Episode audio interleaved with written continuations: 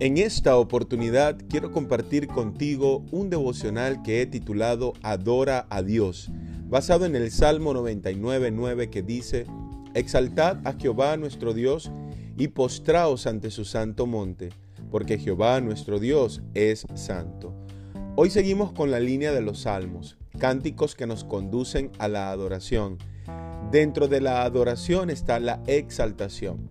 Exaltar es reconocer la grandeza, el honor que solo nuestro Dios se merece por sus atributos únicos y maravillosos, de tal manera que nuestras vidas sean corazones postrados ante su presencia en un acto de fe. Vivir humillados delante de Dios nos permite ser más agradecidos y confiados porque Él pelea nuestras batallas.